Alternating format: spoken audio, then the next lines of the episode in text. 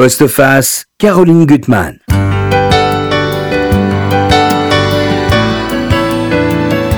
Chers auditeurs, vos rêves vous portent-ils plutôt vers des territoires inconnus, des ciels étoilés, avec cette impression si merveilleuse de devenir léger et de s'affranchir du monde réel Ou bien plutôt vous emprisonne-t-il dans ce que vous venez de vivre, la même journée qui revient en boomerang, avec les mêmes soucis, les mêmes angoisses, mais dessinée avec encore plus de netteté, une précision terrifiante. Un peu des deux, allez-vous me répondre? Eh bien, notre émission aujourd'hui va ressembler à vos nuits. D'un côté, un envol poétique vers une île, l'île de la consolation, l'île de la guérison, celle d'un douloureux chagrin d'amour. De l'autre côté, une description minutieuse et terrible de ce que le monde du travail nous offre aujourd'hui, des vies formatées, des rôles assignés. Maude, bonjour. Bonjour Caroline. Vous êtes du côté de l'envol. Vous sortez ce très beau livre, L'enfant céleste, publié aux, éditions de l'Observatoire. Euh, c'est vrai que c'est un livre que je trouve miraculeux. Euh, dans, sa force de rêve. Et d'ailleurs, votre dernière phrase est une citation Nous sommes de l'étoffe dont sont faits les rêves. C'est un livre plein de poésie et d'étrangeté, euh, avec une femme en souffrance, abandonnée et trahie, un enfant différent, Célian, qui est un personnage que j'aime beaucoup, à la sensibilité exacerbée, qui rejette et qui est rejeté par l'école, et puis surtout, il y a une soif effrénée de, nature, de poésie, de parcourir, au fond, pour se guérir, le cycle entier du chagrin, ce que vous appelez le cycle entier du chagrin, de la mélancolie, avec une île, euh, on va la découvrir, un personnage extraordinaire. Alors, je le, présente, je le prononce bien bientôt, Tycho Brahe. C'est bon. Voilà, c'est bon. Euh, qui, a, qui aurait inspiré euh, Hamlet. Euh, voilà, et puis surtout beaucoup d'êtres humains qu'on va rencontrer sur cette île et autour de, de, Marie, la, narratrice. Alors, vous êtes déjà venu à l'émission pour un très beau livre euh, que vous avez publié. Donc ça, c'est votre premier roman. Et euh, votre premier texte, c'était la biographie de Robert McAlmon. Hein c'était, Oui, un éditeur qui était le parrain des années folles à Paris. Oui.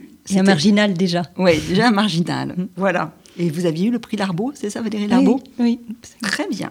Alors Colombe Vonsen, vous êtes aussi une habituée de la maison Bonjour. Là, vous sortez donc votre second roman, euh, Vue mère. Euh, alors là, c'est vrai que ce qui m'amuse, c'est que j'ai lu euh, vos livres l'un après l'autre. Et ils sont complètement aux antipodes. Là, c'est vraiment un, livre écrit quand même avec beaucoup d'humour, mais au scalpel, trempé dans, notre quotidien, euh, le pire au fond. Mais enfin, c'est quand même notre vie, hein, euh, ce que vous décrivez, euh, avec des vies qui deviennent de plus en plus formatées, prédestinées. Il y a la, la métaphore de l'ascenseur, des ascenseurs modernes, où finalement, on n'a pas le droit de changer on doit, avant de partir, appuyer sur la destination. Les ascenseurs à prédestination, ça s'appelle. C'est affreux. C'est le terme technique. C'est vrai, c'est le terme. Qui prête à réfléchir. Oui, oui, c'est le terme technique. J'ai été visiter des, des bureaux et des ascenseurs pour me documenter. Euh, moi, j'ai retrouvé beaucoup de choses de, de, ce que vous écrivez dans ma vie au quotidien. Alors, il y a un chef d'entreprise, il a 40 ans, hein, Stéphane. Il va lui arriver quand même des choses un peu étranges. Il y a quand même un conte dans l'histoire très hmm. réaliste, euh, le conte du petit pois J'adorais ça. ce petit, pois. qui fait souffrir malgré tous les matelas, mm. la princesse. Et au fond, ce livre, ça pourrait être, j'imagine, soit un film d'horreur, parce que finalement, le réalisme, ça devient souvent du fantastique. Euh, soit, je vous ai dit avant l'émission, un film de Tati. Des gens qui sont comme des mécaniques, qui rentrent, qui partent. Euh, voilà, qui sont complètement euh, condamnés à, un, parcours balisé. Ma tendance va plus vers le film de Tati et en effet l'observation euh, minutieuse et par le, par le menu véritablement des gestes et des, mhm. des interactions qui, qui, nous lient les uns aux autres dans une journée de travail, dans un espace donné. Mhm. Quelque chose d'assez chorégraphique. Vous aviez publié votre premier roman, c'était chez Bûcher-Chastel, c'était Neige Noire. Il y avait vraiment un jeu comme dans ce livre-là avec, avec le, avec le, lecteur. Alors, ce que je voudrais, c'est commencer, pour que nos éditeurs voient votre écriture et, vos, univers, bah, lire des extraits de vos livres et vous vous direz un peu. Euh. Alors, Simoneau, donc, dans L'Enfant Céleste, je commence par le tout début. C'est un moment de bonheur, euh, d'amour, et c'est une promenade dans, dans, Paris, et on voit comment, en fond, les sentiments, les états d'âme peuvent euh, teinter complètement les paysages. Nous traversons le fleuve et marchons jusqu'au jardin des Tuileries. Un filet d'air fait bouger les arbres empoussiérés. La blancheur du sol nous éblouit.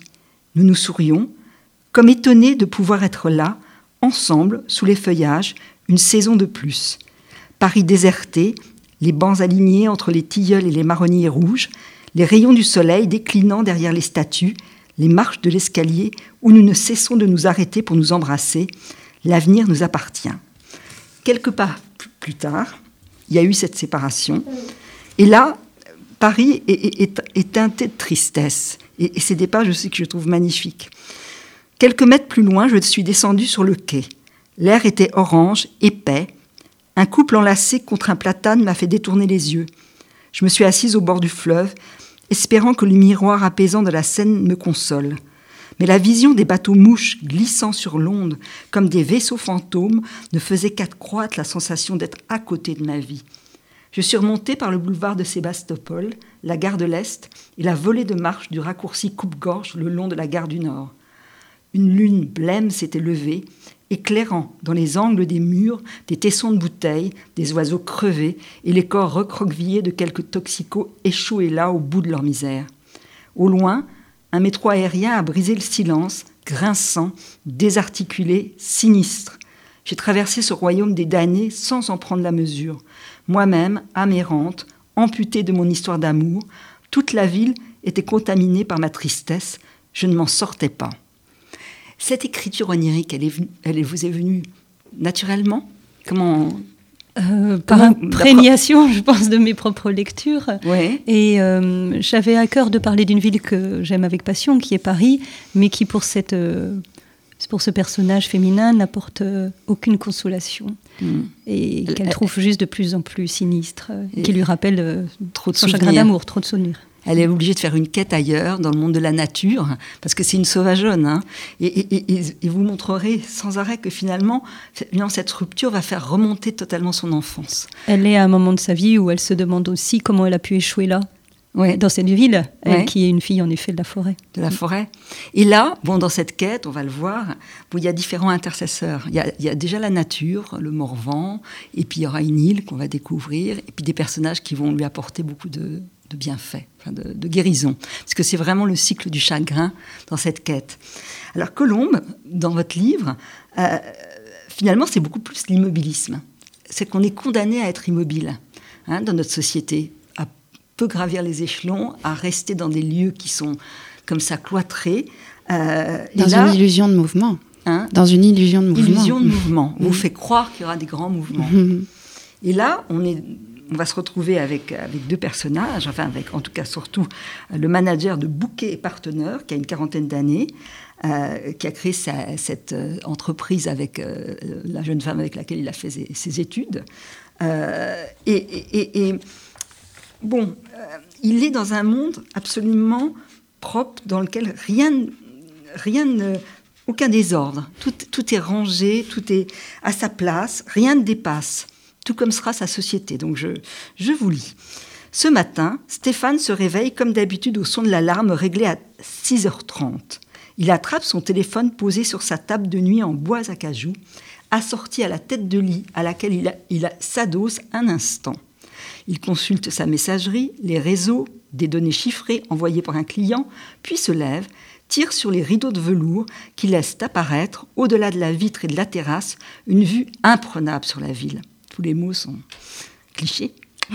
Il rejoint la cuisine dont les spots encastrés s'illuminent à son passage, éclairant les vastes carreaux sombres du plan de travail sur lequel sont entreposés quelques rares éléments dont la cafetière qu'il allume. Il file à la salle de bain, carreau un peu plus clair, douche ou baignoire au choix. Le matin, c'est douche à l'italienne et multijet. Il revient quelques instants plus tard à la cuisine, vêtu d'un de ses costumes, le café dans la tasse. Dans un placard, il trouve une biscotte et le beurre dans le réfrigérateur que jusque-là nous n'avions pas distingué, encastré qu'il est dans sa parure de bois. Depuis une enceinte invisible, une radio écrène des informations, il ne les écoute pas il est complètement sourd et aveugle, d'une certaine façon. Il est uniquement dans son projet, apparemment, puisque des choses vont se dérégler quand même, d'aller au bureau. Oui, surtout, euh, je, réentends quand vous le lisez, euh, on a l'impression de feuilleter un catalogue de mobilier et, mhm. tout est là. Euh, Aucune fantaisie absolument aucune fantaisie et puis penser pour lui d'une certaine manière là, mhm. les, gestes qu'il fait les, matériaux qu'il a, qu'il a euh, qui, font son intérieur et, c'est comme si euh, son, sa propre intériorité était absolument euh, vidée par toutes ces parures. Oui, hmm. oui, oui qui sont choisis comme il faut. C'est des parures de catalogue. Oui, tout à fait. Hein? Il n'y a aucune création, il n'y a rien de, de, quelque chose de, déshumanisé d'une certaine façon. Assez désincarné pour le moins. C'est désincarné pour l'instant. Mhm. Mais on racontera qu'il y a quand même un, un événement qui va enrayer cette machine-là. Je reviens vers vous, Maude. Il faut faire quand même des grands écarts avec les deux hein, mais c'est ça qui est amusant. Voilà, parce qu'ils sont tellement réussis tous les deux. Donc avec cet enfant céleste. Et j'aimerais qu'on parle un petit peu de, de, Célian, qui, qui, va prendre la parole, qui est cet enfant qu'elle appelle le petit, petit tigre, qui est merveilleux, euh, différent, déconcertant. Et même pour sa mère, euh, il lui échappe un peu parce que c'est un enfant qui a des passions extrêmement intenses, notamment cette passion des animaux qui mhm. l'habite et qu'elle essaye de partager euh, pour euh, rester au plus près de lui, mais elle voit bien que cet enfant n'est pas heureux, qu'elle n'arrive pas, elle, à lui procurer l'environnement propice à son épanouissement, un environnement dont elle a bénéficié, elle, enfant, Mhm. Et donc, elle a à cœur de pouvoir euh, lui faire revivre, ne serait-ce que quelques mois sur cette île. Elle, Mais... elle, va croiser à moment le père d'une petite fille, Rosalie, le père mhm. de Razek, qui va lui dire quelque chose de très juste, que les enfants qu'on dit surdoués, mais vous le direz que un mot que vous prononcez pas, il est, il est simplement différent, euh, avec le, ce, don de, rêver, de s'échapper quand même. C'est un don finalement. Et euh, il lui dit que finalement, c'est des enfants qui ne supportent pas la fausseté du monde. Et, elle est insupportable, ils ne peuvent pas tricher avec ça. Et ce qu'il faudra qu'il apprenne, c'est la vie, c'est-à-dire de contre, euh, savoir naviguer contre les courants contraires, enfin céder des courants contraires pour avancer dans la vie. C'est ça, pas prendre le monde frontalement, mais essayer de remonter au vent. C'est très beau, je trouve ça. Oui, c'est assez juste parce que finalement, on peut pas demander à toute une société de se plier euh, autour euh, des rêveries d'un enfant, mais on mhm. peut lui apprendre lui à vivre mieux dans cette société-là. Et en attendant qu'il grandisse, elle va essayer de le faire vivre auprès de gens qui vont être le plus à même de lui mhm. apporter, d'échanger avec lui. Euh, Donc ça sera les gens de cette île qui sont des gens qui. Mais déjà, il y a le voyage dans le Morvan chez sa, sa mhm. maman, parce qu'elle est quand même de plein pied avec, son fils. Hein. Il y a une, vraie complicité parce qu'elle a l'enfance en elle. Et cette rupture va faire remonter l'enfance. Des souvenirs douloureux aussi de la, de la mort de son père, et puis de cette nature qui est en elle, et puis finalement que qu'elle a fui en étant à Paris. Oui, puis sans doute que à travers lui, elle se retrouve beaucoup aussi. Mhm. Il y a euh, un échange qui est euh, intense entre eux parce que elle a elle-même été une enfant particulière aussi mhm. et euh, à qui on a fait beaucoup de reproches et notamment d'être trop sensible. Donc ça, elle comprend tout à fait. Bah, il y a une scène très belle, ce petit garçon. Moi, ça, je partage complètement ça avec lui. Il y a une scène où il voit des gamins martyriser une libellule et il peut pas le supporter. C'est quelque chose d'horrible. D'ailleurs, un enfant qui martyrise un animal, même un insecte. Et elle va comprendre sa révolte. Oui, bien sûr. Et puis, euh, euh, en effet, c'est très difficile d'expliquer à cet enfant pourquoi, puisqu'il n'y a, pas de, il n'y a pas de raison d'être à ce genre mmh. d'acte gratuit. Mmh. Et, donc, elle va essayer, à travers cette passion de l'astronomie qui partage, mmh. de, euh, voilà, de lui offrir de nouveaux horizons. Alors, déjà aussi, avant le départ sur l'île de Vennes, qui est une île extraordinaire, on va y revenir, hein, elle, se ressource quand même dans un jardin. sa mère, ça, est-ce que ça existe vraiment? Je trouve ça extraordinaire. Elle, lui trouve une plante qui est contre la mélancolie, qui aide à, sauver la mélancolie. Ça s'appelle le lotier corniculé. C'est merveilleux. C'est une sorte de trèfle qu'on connaît tous parce que ça fleurit. Ça fait comme chez moi, on appelait ça des petits sabots quand j'étais enfant. Ah ça fleurit jaune et puis ça devient un peu orangé. C'est une plante rampante qu'on trouve euh, partout. C'est la plante la plus euh, commune qui soit. Il y en a même à Paris, là, dans les, dans les talus, un peu, euh, quand ça n'a pas été euh, bombardé de produits chimiques.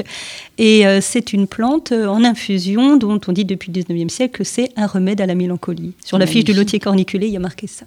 Et puis elle, trouve quand même dans les plantes que sa mère euh, fait, euh, fait, pousser une sorte de vitalité qui, la, qui la, soigne déjà. Hein. Il y a ça quand même. Le personnage de la mère, je l'ai construit comme une forme de sorcière des temps modernes. Elle est, entourée hein. de buissons d'aubépine, elle est très férue d'astrologie, elle a une grande natte qui tombe par mm. terre et j'aime qu'elle vive la nuit avec sa fille.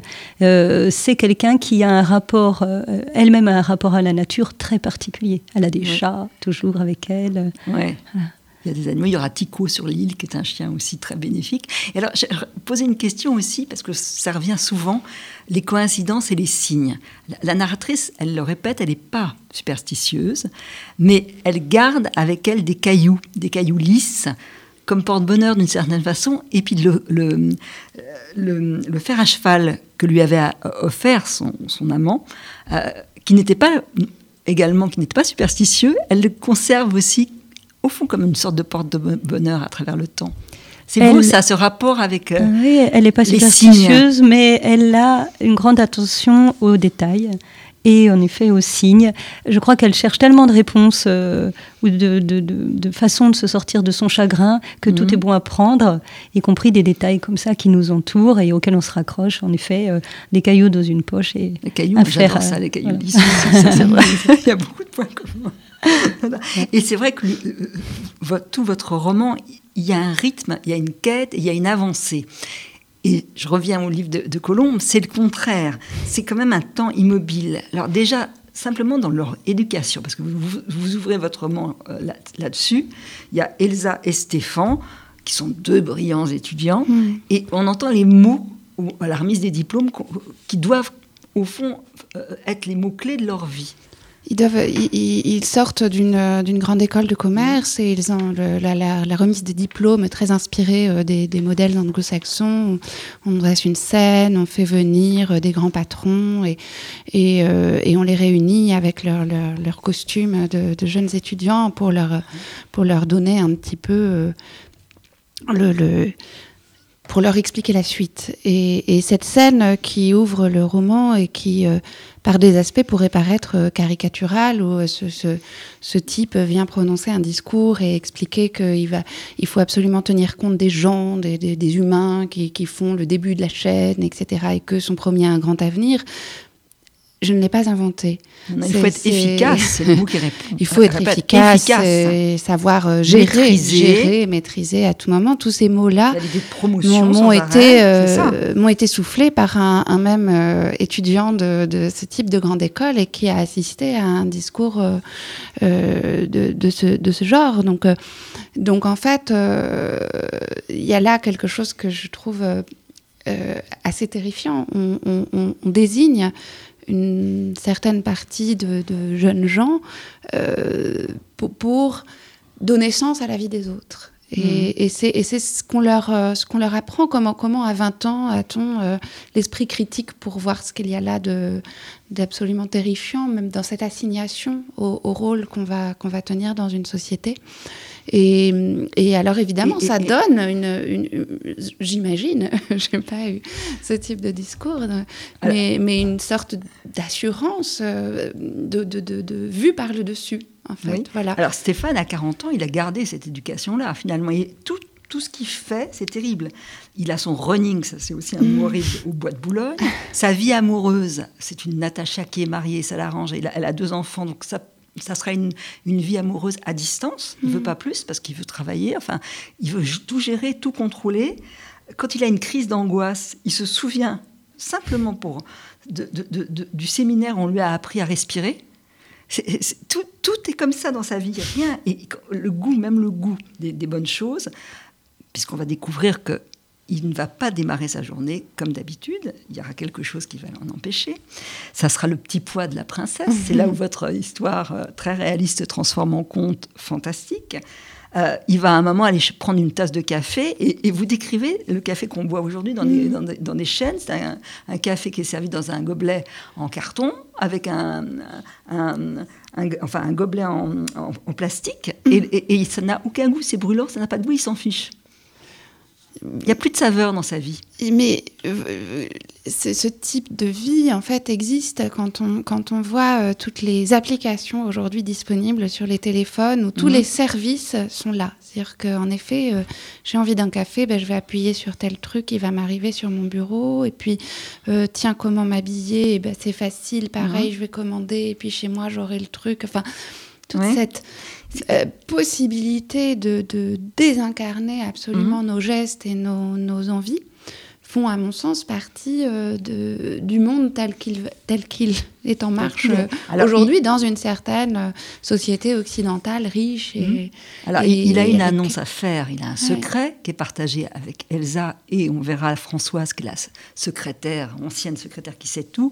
Ça va être un rapprochement avec Vumer, une société dont on ne sait pas grand-chose et une restructuration. Et ce qui est extraordinaire dans votre livre, c'est que on a plein de, on voit chaque, chaque individu qui travaille avec lac, plaine, jungle, on ne sait absolument pas ce que c'est, et on ne saura pas jusqu'au bout, finalement, quelle est leur activité? Ce qui compte, c'est leur fonction, c'est leur travail, c'est leur rôle, mais le contenu de leur travail n'a aucune importance. C'est terrifiant, ça. Cela encore euh, sont des choses qui ont été euh, largement décrites, euh, notamment par des sociologues aujourd'hui, sur la perte de, de, sens et de, réalisation de, ce qu'on fournit dans, un travail quotidien dans ce à quoi et pourquoi on est employé.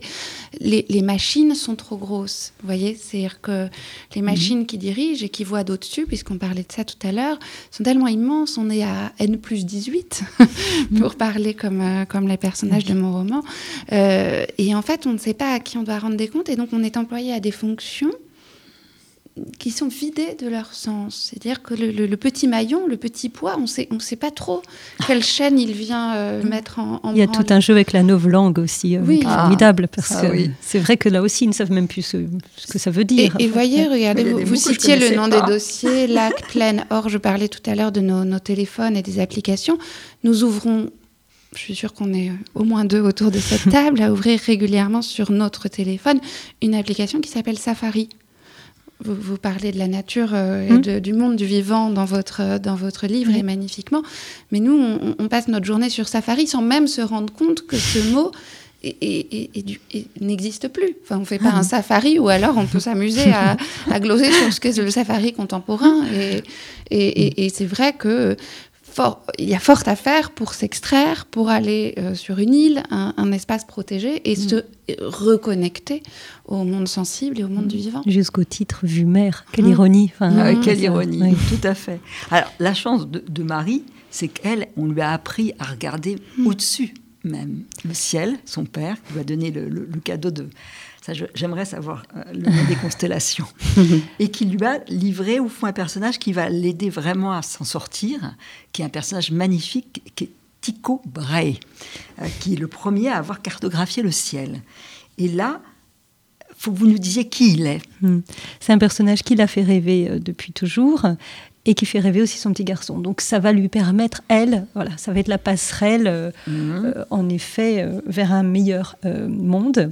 Tycho Brahe, c'est un astronome danois qui vivait à la fin du XVIe siècle, qui était un prince du Danemark, richissime, appelé à devenir un grand de son royaume, et qui, euh, dès euh, l'adolescence, a décidé de tout envoyer euh, baldinguer parce qu'il était un passionné d'étoiles, à mhm. tel point que quand on a voulu lui proposer des charges royales, il a préféré, il a exigé même d'avoir l'île de Venne, la petite île où se passe en partie le roman, qui est au large du château d'Elseneur, ah de château donc de Hamlet, et qu'il y a vécu pendant 20 ans mais alors pas dans des conditions atroces. Hein. Il avait 1% du PIB danois pour faire ce qu'il voulait. Donc il s'est fait construire un château de princesse. C'est pas le château de la mmh. princesse au petit pois, mais c'est un château euh, extraordinaire qui était son, son observatoire. Donc il s'appelait Uraniborg. Ce nom-là fait aussi rêver la narratrice et son enfant. C'est donc le château d'Uranie.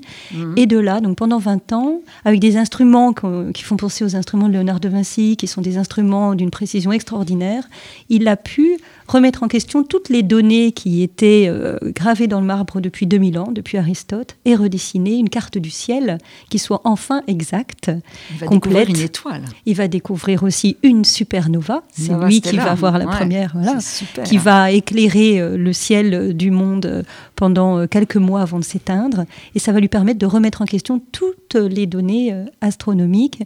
Et comme c'est le maître de Kepler, c'est lui donc qui va pouvoir permettre à Kepler de nous remettre à notre bonne place dans l'univers. C'est vraiment Tycho Brahe, le père de l'astronomie moderne. Alors, dans la description que vous ferez de l'île, on voit malheureusement que son, son palais a été détruit, mais il reste, il avait un observatoire quand même souterrain. Il reste les fondations. il Il, reste- avait deux ouais. observatoires, une à Uraniborg et un autre qui s'appelait Steinborn, Ouais. ce qui veut dire le palais des étoiles cette Palais fois-ci. des étoiles. Et qui était souterrain pour pouvoir faire de- des observations. Quand je disais que c'était un marginal tout à l'heure, euh, il faut raconter sa vie en deux mots. C'est un Mhm. personnage extrêmement romanesque. euh, Ah oui. euh, un peu comme Évariste Gallois, euh, il a fait, euh, il, donc il a provoqué quelqu'un en duel pour des questions mathématiques et il s'est fait couper le nez. Donc il avait une prothèse en or. Euh, il a vécu donc sur cette île une vie euh, complètement euh, débridée pendant 20 ans Mhm. et il était entouré d'animaux constamment, d'une horde de chiens, de, de- de rapaces et d'un élan dont on dit Mhm. que c'était son meilleur ami, qui était un élan alcoolique, qui avait son énormément. appartement. Voilà.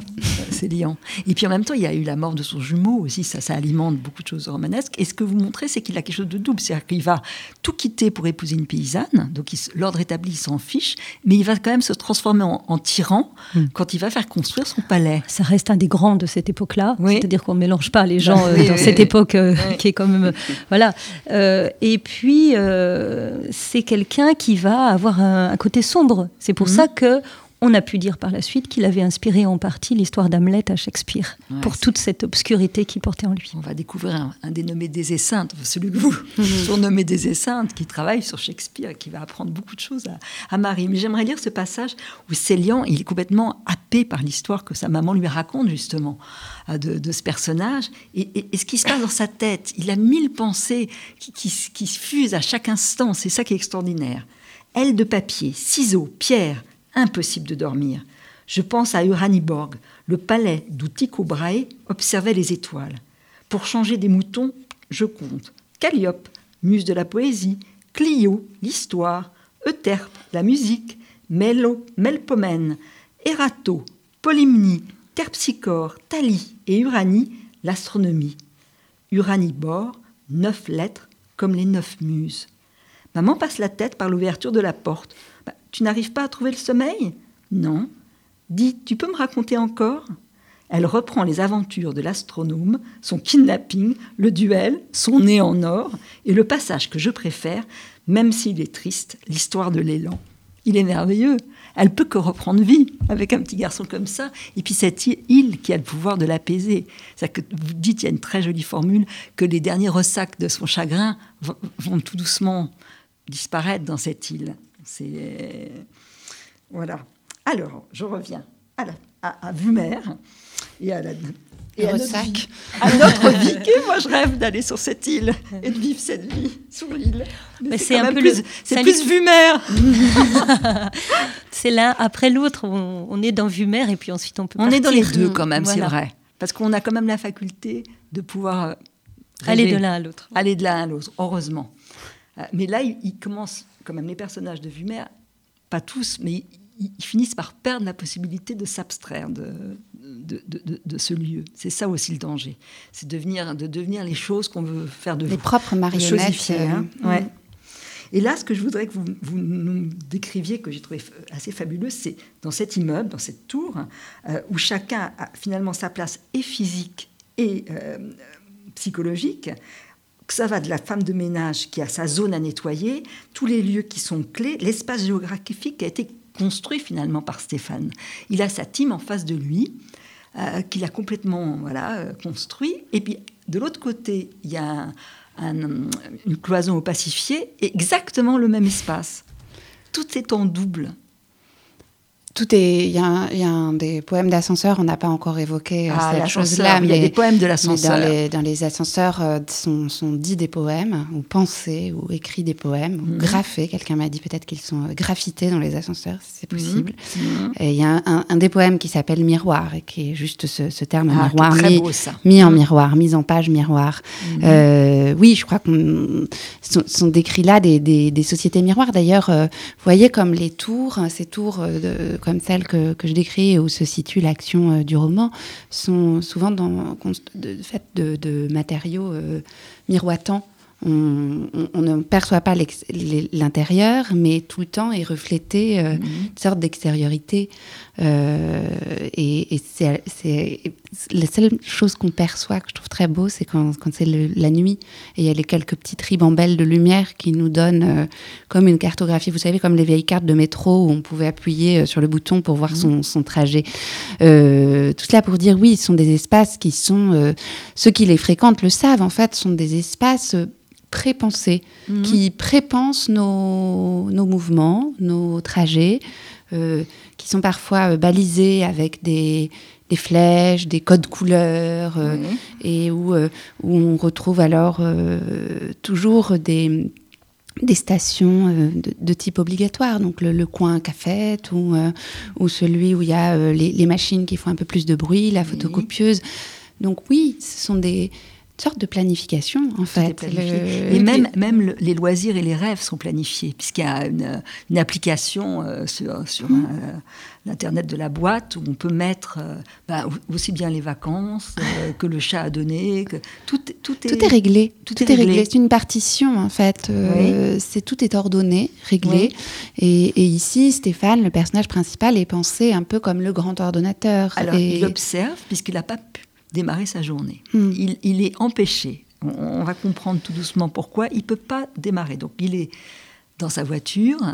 euh, à il descend dans sa voiture et il, peut démarre la- pas. Il peut pas la faire dépa- Il démarre démarrer. pas et il est euh, comme euh, en effet pris dans une comme si c'était c'est, une image de vague qui me vient puisqu'on Mhm. parlait de la mer et des Mhm. îles qui sont des, des- des paysages qui me touchent infiniment et, et en effet il est voilà il est arrêté Donc il observe, Et il, il il essaie est, de euh, vivre au, au- au- au rythme de, il de est, sa team. J'y repensais, en fait, il est, il est mis sur pause, comme euh, en ce moment, nous sommes les uns et les autres par euh, la, force du monde euh, qui, qui nous a rattrapés, par, euh, et- mis sur pause. Et, on, on est un peu, vous voyez, comme des, comme des animaux pris dans les phares, comme des Mhm. chevreuils. On ressemble tous à des leurres euh, arrêtés de nous-mêmes et figés et ne sachant pas trop. Comment Comment, on va continuer Comment, Comment avancer Est-ce qu'il faut se poser des grandes questions Est-ce qu'il faut surtout pas se les poser Enfin, une espèce de, de, de- de reflux du, de, de l'intérieur et extérieur. Ouais, qui est une, une manière de, de, lire mon roman. Alors, il y a des sens. personnages, alors chacun il y a sa, sa place, sa hiérarchie. D'abord l'ancienne, Françoise, dont j'ai parlé, puis il y a la jeune, Rita, sexy, et qui, euh, qu'on jalouse quand même beaucoup. C'est celle qui pourra partir très vite, elle est, elle est assez libre, et sa chef est tyrannique. Euh, elle a une, ch- une chef qui fait tout pour, juste avant sa pause déjeuner, l'empêcher et lui envoyer un mail euh, tyrannique. J'ai- voulu aussi observer dans, dans ce livre qui décrit euh, le, le monde du travail, le quotidien de la vie de bureau, plus exactement. Oui, Parlons de la vie de bureau. Vie de bureau, mode d'emploi, on pourrait Mmh, euh, dire, puisque Pérec, euh, je, je ne le cache pas, et j'ai beaucoup d'admiration pour lui euh, et pour son travail d'écrivain.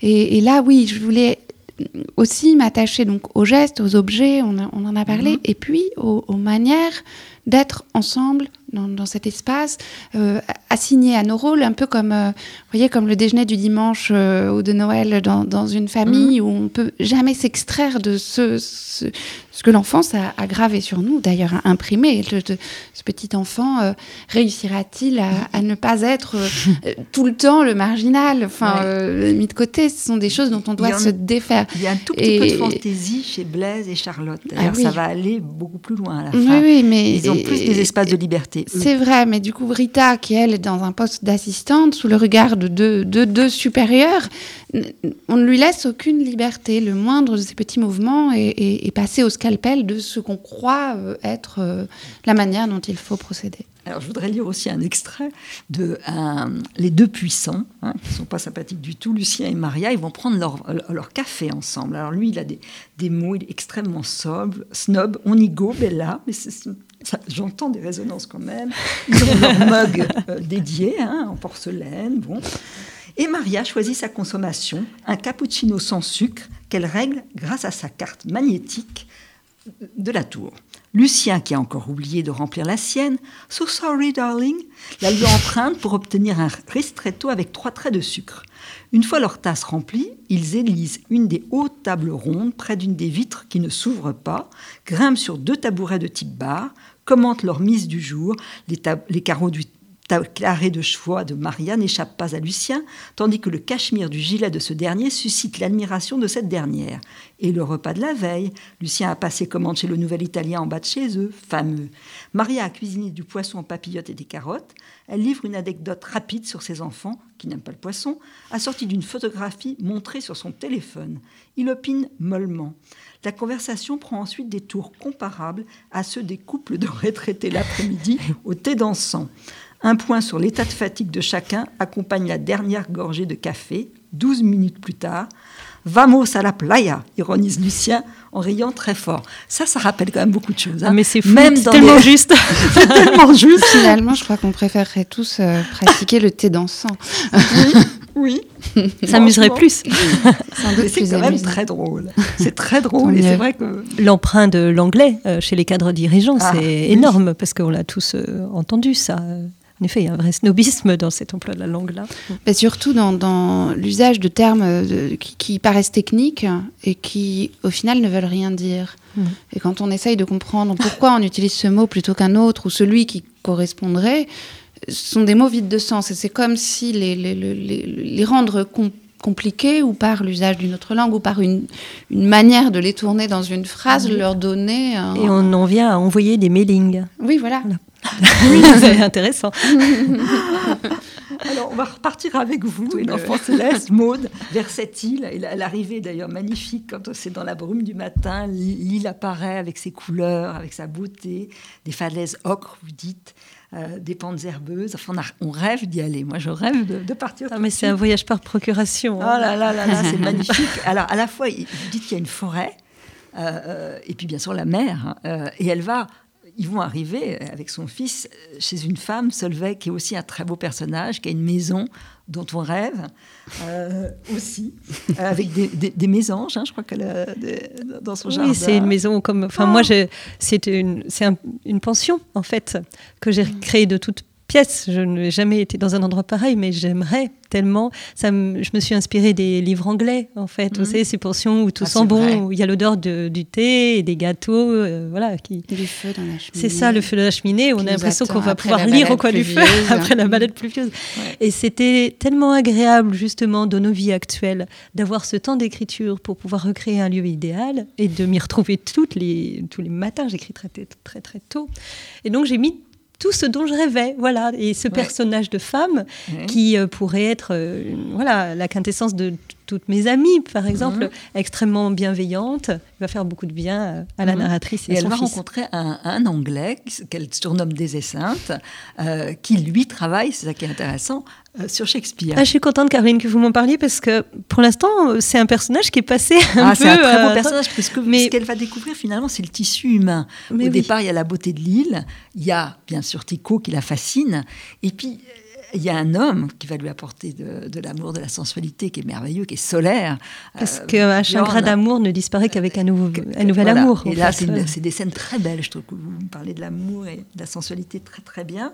Et finalement, une rupture, c'est vrai qu'on a un, un, monde qui, est, qui s'effrite. Et là, quand elle va se reconstruire, finalement, elle, elle, voit le lien entre les êtres et elle va se rendre compte, que des Esseintes, il a un lien avec Bjorn, on, le découvrira en lisant votre livre. C'est un passeur des Esseintes, c'est un homme euh, qui semble coupé de tout et être lui-même euh, misanthrope, hein, parce qu'il mhm. passe son temps dans ses recherches sur Shakespeare, mais cet homme qui ne parle que par citation va lui apporter des clés. Oui par touche, comme ça, sans avoir l'air euh, justement d'y toucher. Il a euh, l'avantage, ce surplomb des années. Mhm. C'est un homme euh, extrêmement âgé par rapport à elle, qui a lui-même connu des chagrins d'amour, et il va lui donner, en effet, des petites indications avec ses phrases. C'est un homme malade et il veut transmettre. Mm. Et elle est là pour qu'il transmette. C'est mm. tous les personnages finalement un, mm. un lien, un, rôle qui est très important dans, sa, dans la recomposition de son être. Et Colomb, là aussi, dans votre satire très féroce du monde de l'entreprise, il y a quand même des espoirs. Moi, je, trouve. Alors, on ne dira pas comme le coup de théâtre final tout, mais euh, Stéphane, finalement, qui, qui, est empêché, bah, il va découvrir des choses qu'il n'avait jamais découvertes.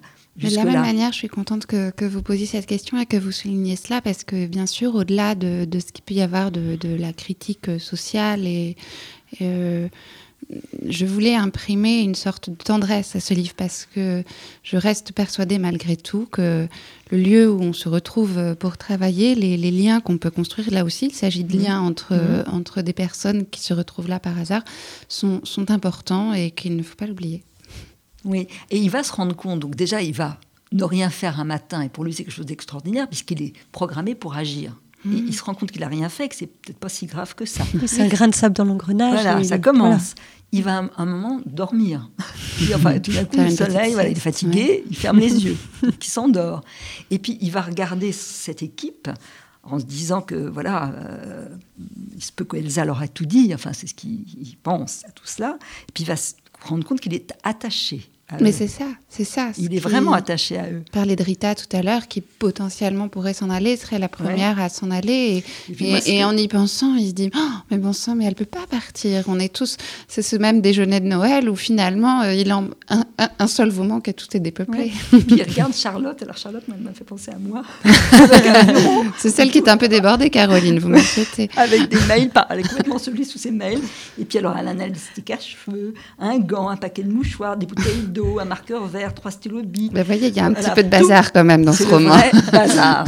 Et elle, elle a quand même de la fantaisie plus que les autres. Et elle échappe à beaucoup de choses. C'est vrai, même si elle est un petit peu euh, dépassée par, euh, par euh, le, truchement, en fait, des, réalités qui sont à la fois sa vie de famille, de, de, de, de mère, d'épouse, et puis aussi mmh. de chargé de, de, beaucoup de choses.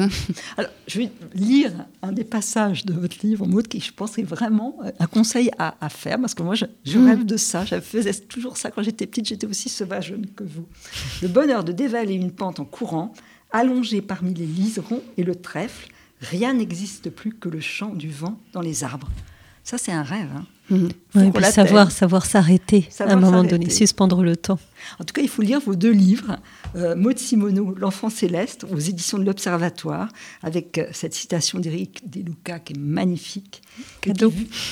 Et puis, Vue mère, alors c'est pas une mère si gaie que ça, mais enfin, il y a beaucoup d'humour. Euh, Colombo Scène, chez Zoé. Voilà, deux livres, je trouve très originaux, très forts, et qu'il faut vraiment lire. Merci Caroline. Merci Caroline.